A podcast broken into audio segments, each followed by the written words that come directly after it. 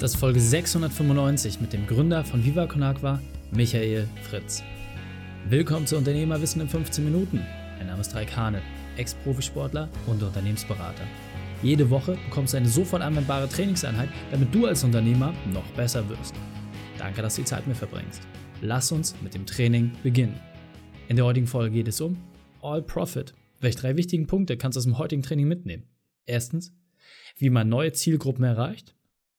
Zweitens, wieso das eigene Produkt keinen Sinn macht. Und drittens, warum man für den anderen mitdenkt.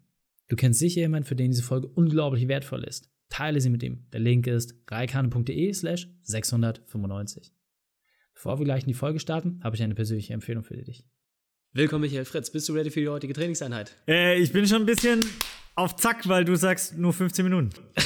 sehr gut, sehr gut. Dann lass uns gleich starten. Und zwar mit den drei wichtigsten Punkten, die wir über dich wissen sollten in Bezug auf deinen Beruf, deine Vergangenheit und etwas Privates. Äh, Beruf, ich mache Viva Con Agua ähm, seit Beginn an, durfte es mitgründen und äh, engagiere mich jeden Tag für das Menschenrecht Wasser und das Menschenrecht, einen Zugang zu einer äh, menschenwürdigen Sanitärversorgung zu haben.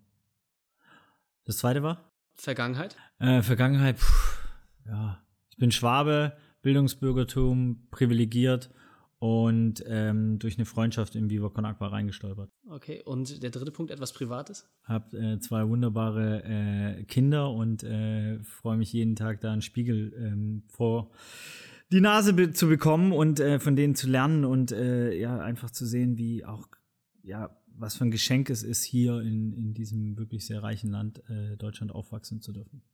Und ähm, deine spezielle Expertise, ihr habt mit Viva Con Agua ja eine sehr, sehr große und bekannte Marke aufgebaut im Wasser- und Gemeinnützigkeitsbereich. Ähm, ihr habt entsprechend verschiedene andere Sachen. Kannst du uns mal ein bisschen abholen? Was sind so die ganzen Projekte, die ihr gerade steuert? Wo setzt ihr euch überall ein? Äh, wir haben in 15 Jahren sogar 3,6 Millionen Menschen mit sauberem Trinkwasser versorgt. Das vielleicht vorneweg. Ich glaube, was uns besonders macht, ist zwei Dinge. Wir machen nur Dinge, die uns selber Spaß machen. Wenn ich gar keinen Spaß jetzt an diesem Podcast habe, wirst du keinen Spaß haben, werden die Zuhörerinnen keinen Spaß haben und so weiter.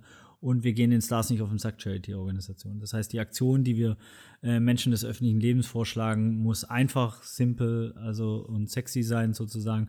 Ähm, und ich glaube, das, was wir wirklich geschafft haben, ist soziales Engagement zurück in die Jugendkultur zu holen. Mhm. Weil soziales Engagement war früher, Spenden war einfach ab 60, alle 80 Prozent aller Spenden kommen von über 60-Jährigen. Mhm. Und das heißt, wir beide wären schon mal raus gewesen. Das ganze kreative Potenzial der Jugendbewegung, egal ob es eine Fridays for Future oder auch die 68er etc., das sind ja alles Jugendbewegungen.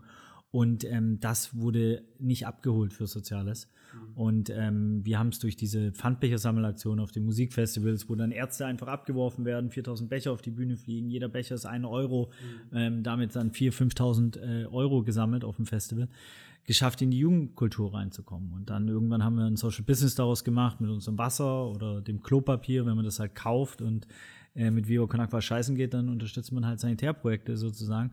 Ähm, oder mit der Millantor Gallery und zum Kunstfestival genau das Gleiche. Ne? Da wird Kunst verkauft, die Künstlerinnen kriegen einen Share von 50 Prozent und Vivo Con Agua kriegt einen Share und baut damit Wasser- und Sanitärprojekte. Das heißt, mhm. auch da, glaube ich, einen komplett anderen Drive und eine andere äh, Ebene reingebracht und muss man auch ganz ehrlich sagen, der, äh, du hast Marke gesagt, für mich ist Vivo Con Agua viel mehr als nur eine Marke, weil eine mhm. Marke gibt's ganz oft und trotzdem weiß ich, dass wir auch eine Marke sind. Ähm, aber wir sind halt auch eine Philosophie gefühlt, wir sind eine Community, wir sind eine äh, Bewegung.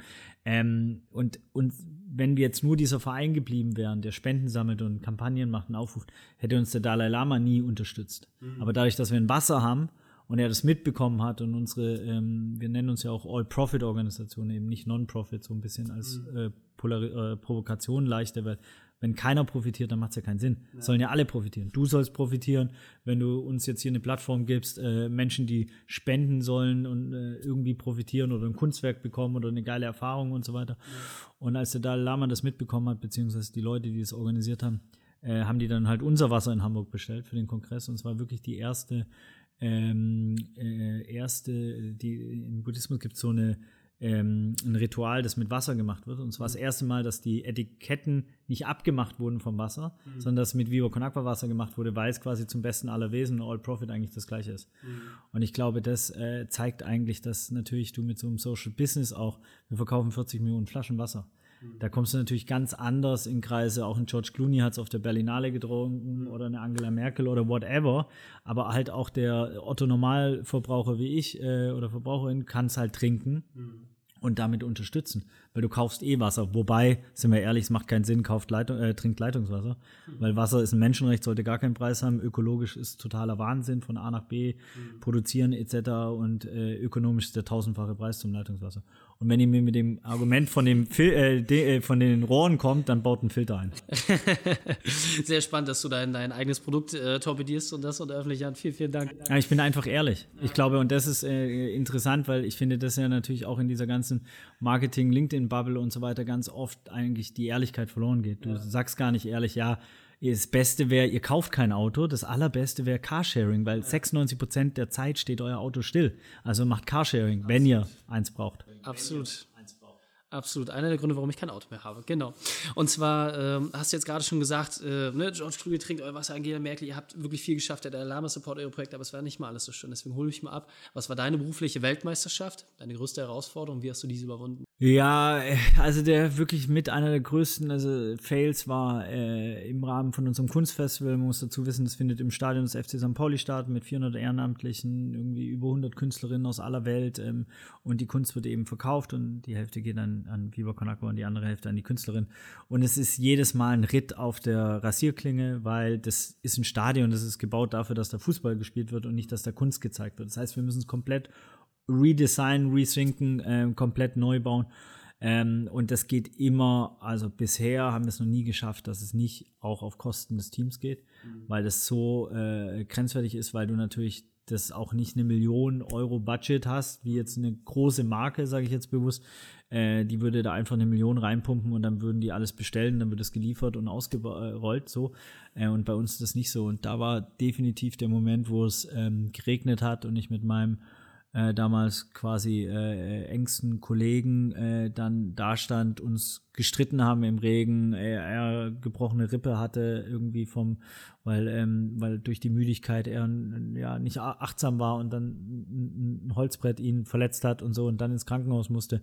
Das war so schon der Moment, wo dir einfach, äh, du merkst, fuck, Alter, das Projekt ist nach außen hin vielleicht erfolgreich, aber nach innen fixst du es gerade komplett, weil du den Kern, und das ist ja oft im Sozialen so, auch wenn man sich unsere Behal äh, Bezahlungsstrukturen anguckt, bis, bis wie lange es gedauert hat, bis ich eigentlich ein faires Gehalt bekommen habe, weil ich mich selbst so lange gegeißelt habe.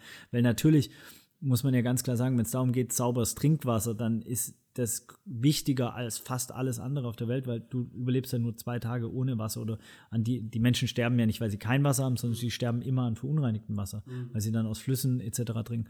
Aber das heißt, die Moral ist so krass in diesem Thema, dass du natürlich immer über deine eigenen Grenzen hinausgehst, weil die Moral dich halt kickt dazu so und und, ähm, und ich glaube, das ist ein riesengroßes Problem und deswegen tut auch aus meiner Sicht die, die Business-Komponente sogar dem Social gut. Mhm. Wenn du es auf so eine Social-Business-Ebene und einfach nur sagst, okay, und die Profits, die wir machen, die geben wir dem Gemeinwohl zurück. Mhm. So bringst du aber eine gewisse Professionalisierung und vielleicht damit auch eine Entemotionalisierung in dieses Game rein, um, um ja. Du willst weitermachen, ich sehe schon. cool, weil, also ich, genau das, was du gerade gesagt hast, ne, das, äh, dieses Zerwürfnis und ähm, da halt auch zu gucken, weil man sich selber letzten Endes auch zu, vielleicht zu weit zurücknimmt und damit äh, sich auch die Reserven nimmt. Was ich bei euch besonders spannend finde, ist, ihr habt es ja geschafft, ein Produkt, ein Gut, was es so schon gab und auch Gemeinnützigkeit halt irgendwie sexy miteinander zu verheiraten. Ja, also ähm, gerade auch, ich finde, wie gesagt, gerade auch die Marke, die Philosophie, die, die Bewegung, die daraus entstand, das ist ja das Besondere. Frage ist jetzt natürlich, wie können wir das auf uns kleine Unternehmen vielleicht adaptieren? Also kannst du vielleicht nochmal so ein bisschen reflektieren, was für euch so dieser eine große Sprung nach vorne war, dass auch irgendwie weltbekannte Schauspieler irgendwie äh, euch promoten und supporten? Was, was war da so dieser Punkt, wo ihr gemerkt habt, okay, jetzt sind wir hier auf einer Spur, da haben die Leute einfach mehr Bock. Ich glaube, am Ende ist es ja immer, ähm, was wir gemacht haben, ist immer die Verbindung aus mehreren Elementen. Also wenn du jetzt bei den Pfandbechern äh, anfängst, dann war es die Musik. Festivals, ein hochgradig einfaches, adaptives System, nämlich diese Pfandbecher zu nehmen und du bist quasi wie ein Zwischenhändler, das sozial aufzuladen mit einer sozialen Vision, die Kommunikation über die Bühne ähm, und, äh, und dann Ehrenamtliche, die ein Ticket bekommen, also auch in All Profit.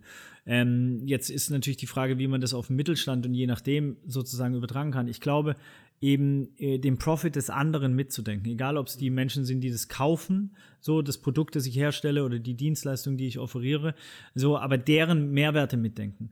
Ich glaube, was ganz oft passiert ist in unserer Gesellschaft, dass wir nur an unsere Mehrwerte denken. Wenn ich aber, ich denke wirklich immer in All Profit, wenn es für dich keinen Profit hat, du nicht einen guten Kontakt kriegst oder irgendeinen Gedanke, eine Inspiration, dann wirst du dich nicht längerfristig engagieren oder du wirst nicht sagen, Micha, warte mal, ich habe da einen geilen Kontakt für dich oder mich im, so.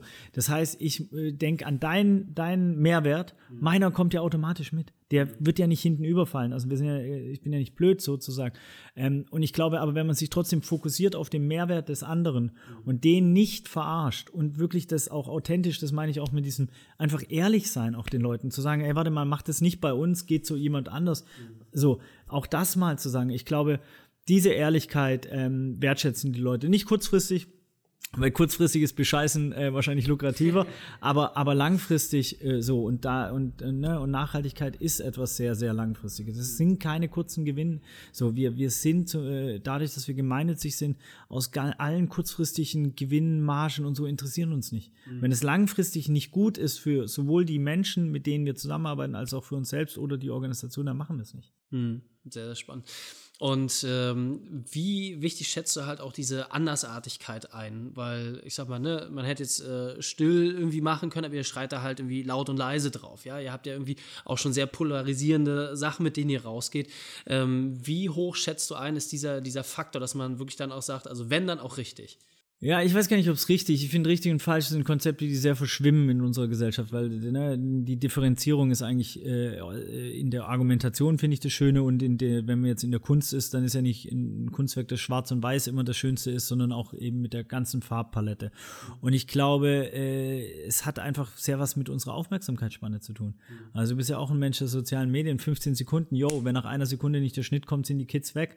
So, also darüber reden wir. Wir reden da, das ist jetzt vielleicht noch nicht beim Mittelstand oder beim, sag ich mal, aber bei den Kids auf jeden Fall. Mhm. So, ne? Und wenn wir uns dann einfach angucken, wie disruptiv Medien konsumiert werden, dass es halt immer ein Second Phone gibt, etc., ne? So, das ist einfach so, du hast eine andere Aufmerksamkeitsspanne. Und wenn du die Leute nicht da abholst, wo sie eh sind, dann wird es halt sehr, sehr schwierig. Ja. So, also hol sie da ab, wo sie eh sind und offerier es ihnen so einfach und, und leichtfüßig und sexy und freudvoll und spielerisch und lustig wie möglich, dass sie reinkommen. Mhm. Und natürlich anders sein, weil egal, was ihr jetzt von Business haben wird, es gibt mehr von euch da draußen. Mhm. Also so, es ist ja kaum jemand, der einfach nur, okay, ich bin der einzige Bestatter auf der ganzen Welt oder so. Aber wie kannst du Bestattungsunternehmen, ich glaube, eins ist unter den Top Ten bei den TikToks oder so, weil, weil die ist halt einfach äh, irgendwie anders, ne? Und ich bin Pathologenkind und weiß, wie scheiße der Tod ist und mhm. weiß, und trotzdem mit dieser, wenn man sich dann wieder die mexikanische Totenkultur anguckt, dann hast du schon wieder eigentlich die Disruption und ich weiß gar nicht, welches Konzept da jetzt liegt, aber ich weiß, dass da eins liegt. Ich habe zum Glück eher mit Leben zu tun, Viva Con Aqua, als, als jetzt mit dem Tod, aber ja. Sehr cool. Wir sind auf der Zielgeraden in den letzten 40 Sekunden, deswegen, ähm, welches Projekt ist vielleicht für euch gerade am relevantesten? Äh, wo, wo sollten wir mit dir in Kontakt treten und dann verabschieden wir uns? Äh, immer spenden auf jeden Fall, immer sich engagieren, selber gründen oder mitmachen. Ähm, was relativ spontan, äh, also jetzt um die Ecke kommt, ist Villa Viva, das ist unser Social Business, äh, ein Hotel hinterm Hauptbahnhof in Hamburg mit ganz vielen Investorinnen, die haben das Geld gebracht und äh, da kann man ab Ende nächsten Jahres äh, äh, pennen äh, für sauberes Trinkwasser, das heißt Villa Viva und gibt's auch in Kapstadt jetzt schon. Also ähm, ja, ist eine soziale weltweite Hotelkette irgendwann hoffentlich toi toi toi. Sehr cool, Michael. Vielen, vielen Dank, dass du deine Zeit und deine Erfahrung mit uns geteilt hast. Ich freue mich auf das nächste Gespräch mit dir. Große Ehre. Die Shownotes dieser Folge findest du unter reikane.de slash 695. Alle Links und Inhalte habe ich dort zum Nachlesen noch einmal aufbereitet. Dir hat die Folge gefallen? Du konntest sofort etwas umsetzen? Dann sei ein Help für jemanden und teile diese Folge. Erst den Podcast abonnieren unter reikane.de slash podcast oder folge mir bei Facebook, Instagram, LinkedIn oder YouTube, denn ich bin hier, um dich als Unternehmer noch besser zu machen. Danke, dass du Zeit mit uns verbracht hast. Das Training ist jetzt vorbei. Jetzt liegt es an dir. Und damit viel Spaß bei der Umsetzung.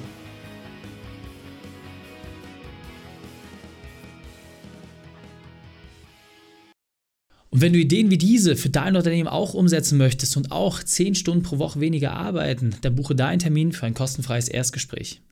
dann sprechen wir gemeinsam und schauen, mit welcher Methode wir dich am schnellsten voranbekommen. Geh einfach auf reikane.de slash Austausch und buche dein kostenloses Erstgespräch. Einfach eintragen und dann sprechen wir schon bald persönlich miteinander. reikane.de slash Austausch.